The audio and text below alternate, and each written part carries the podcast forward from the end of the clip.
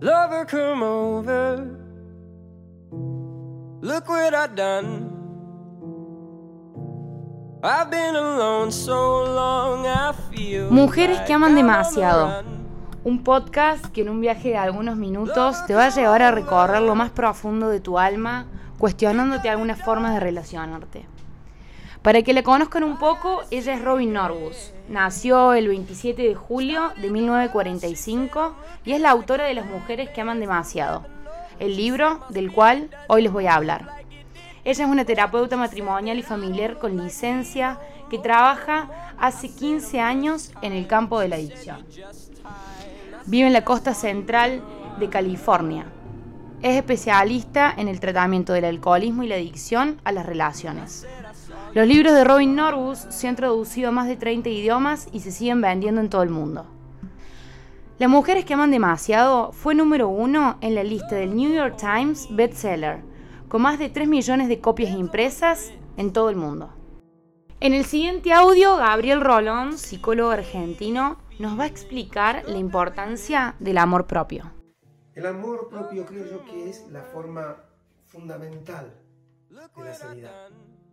Porque una persona que, se valora a sí misma es una persona que elige bien el destino que va a seguir. Porque no elige teniendo en cuenta lo que se espera de él. Porque no elige teniendo en cuenta lo que los demás quieren para él. Porque elige teniendo en cuenta lo que quiere ser. Y eso es lo más importante que un ser humano puede tener. La capacidad de jugarse por su deseo, de vivir el destino que desea vivir. Muchas veces entendemos también, equivocadamente, que el amor es un signo de sumisión.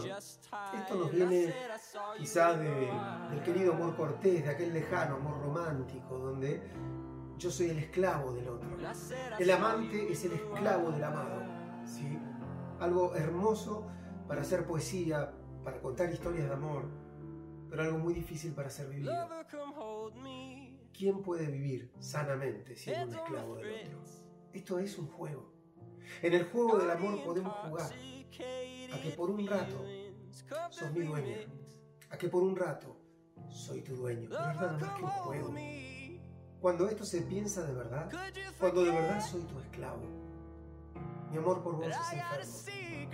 Cuando de verdad necesito que todo lo que hagas lo hagas para mí, corro el riesgo de enfermar la relación con vínculos de celos y de posesión.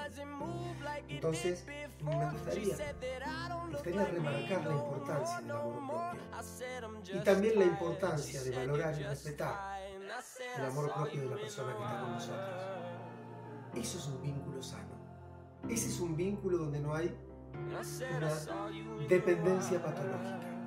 Ese es un vínculo donde el otro no es un objeto tiene que hacer lo que yo quiero. Donde tengo que aprender a respetar lo que el otro desea porque allí se juega su amor propio.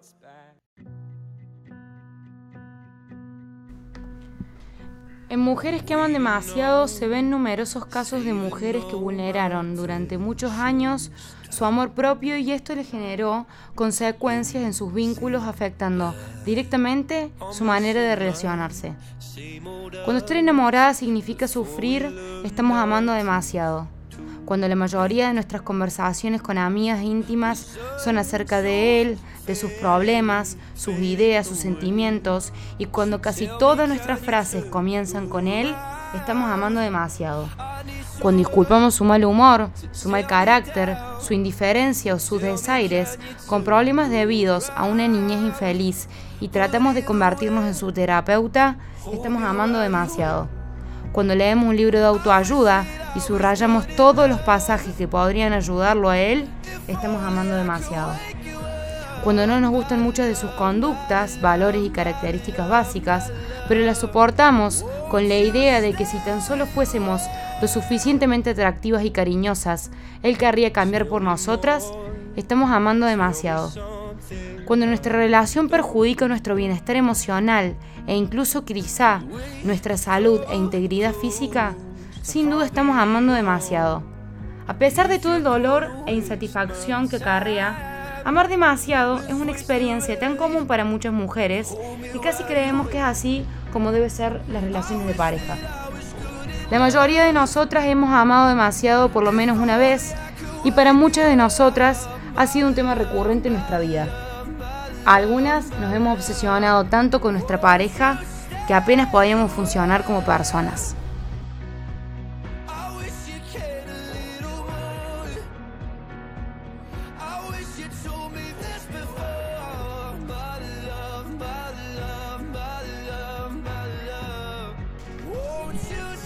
Estos son algunos de los consejos que nos da este libro para poder salir a tiempo de un vínculo tóxico y poder sanar. Como acción fundamental, ordenando esto de una forma cronológica, buscar ayuda es lo más importante. Esto va a ser lo principal. Luego, como segundo paso, hacer que su recuperación sea prioridad en su vida, va a generar que su atención esté enfocada en lo importante y así podrá trabajar en ello. Como paso número 3, buscar un grupo de apoyo integrado donde se sienta contenida con pares que la entiendan, le brindará la posibilidad de sentirse acompañada en este proceso, sabiendo y entendiendo que muchas personas pasan por lo mismo que usted. Y eso va a hacer que entienda que no está sola en este camino. Como cuarto lugar, desarrollar un lado espiritual mediante la práctica diaria va a generarle la posibilidad de conectar con algo más allá del espacio terrenal, pudiendo realizar sus peticiones. En el quinto ítem, dejar de querer manejar y controlar a los demás es un paso importante para el camino de la sanación, entendiendo que el resto nunca va a actuar de la manera en la que usted quisiera. Como sexto lugar, aprender a no engancharse en los juegos es muy importante. El concepto de juego, según se aplican entre dos personas, proviene del tipo de psicoterapia conocido como análisis transaccional.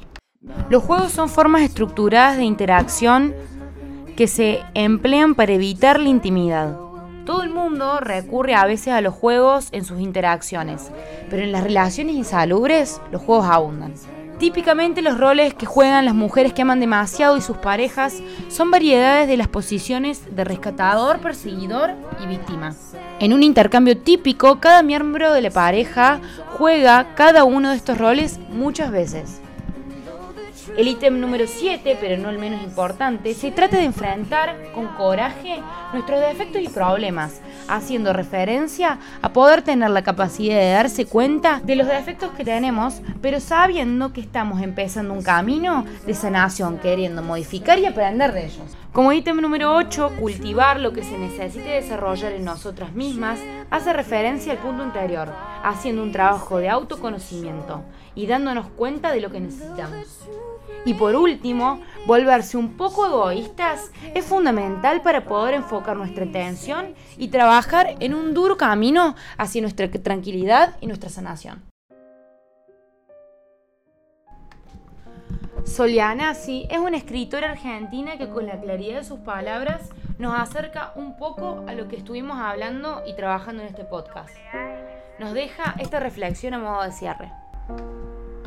Estoy segura de que tiene que haber algún lugar donde el dolor no arde y la vida es más simple, donde el equipaje es más liviano y los miedos no nos ahorcan como una correa que llevamos demasiado apretada al cuello, donde las preocupaciones se reducen y los problemas no nos hunden, donde el estrés no nos destruye y vivir no nos agota, donde las inseguridades no nos dominan y podemos tener el control total sobre nuestro cuerpo y autoestima donde podemos decir y hacer lo que en el momento se siente necesario y nuestra mente no se transforma en nuestra prisión, en nuestro propio enemigo, que nos impide ser lo que queremos ser, donde el otro sea confiable, donde no nos mienten ni lastimen más, donde nos ayuden a reducir la ansiedad y nos enseñen que la traición no es lo común y que la honestidad todavía existe, donde nos quieren bien, sin vueltas, con mayor simpleza y menos impedimentos. Donde nos quieran sano, constante, real. Donde la alegría no valga la pena sino la felicidad. Estoy segura de que tiene que existir algún lugar donde ser feliz sea un sitio seguro y no un campo minado en el que no puedas cerrar los ojos, recostarte, desconcentrarte un segundo sin perderlo todo y quedarte otra vez sin nada y con menos esperanza. Estoy segura de que en algún lugar estar bien es más sencillo. Tiene que serlo. En algún lugar todo se acomoda y los demonios se cansan y se van. Mientras tanto, Sigo en este lugar al que me acostumbré tanto que hoy llamo hogar. Un desastre perfecto, un collage de sentimientos, mil emociones por segundo, pensamientos e inseguridad. A veces me como el mundo, a veces el mundo me come a mí. A veces me siento feliz y a veces esa felicidad me invade de tristeza. Me genera ansiedad. A veces todo va bien y a veces lloro sin razón. A veces me digo la verdad, a veces me miento y me engaño, a veces me creo y a veces me juzgo. A veces me quiero y a veces no. En algún lugar todo tiene que sanar, pero mientras tanto quiero volverme ese lugar. Quiero sanarme por dentro. Quiero ver el sol donde solo hay sol. Quiero ser libre de mi mente, de mis miedos, de mí misma y de los demás, de lo que me hace mal, de darle lugar. A modo de cierre les agradezco el espacio, disfruté muchísimo de hacer este podcast. Acordate siempre, a vos, sí, que estás acá, que me escuchaste y creíste. Por sobre todo, acordate que el corazón habla lo que la mente calla.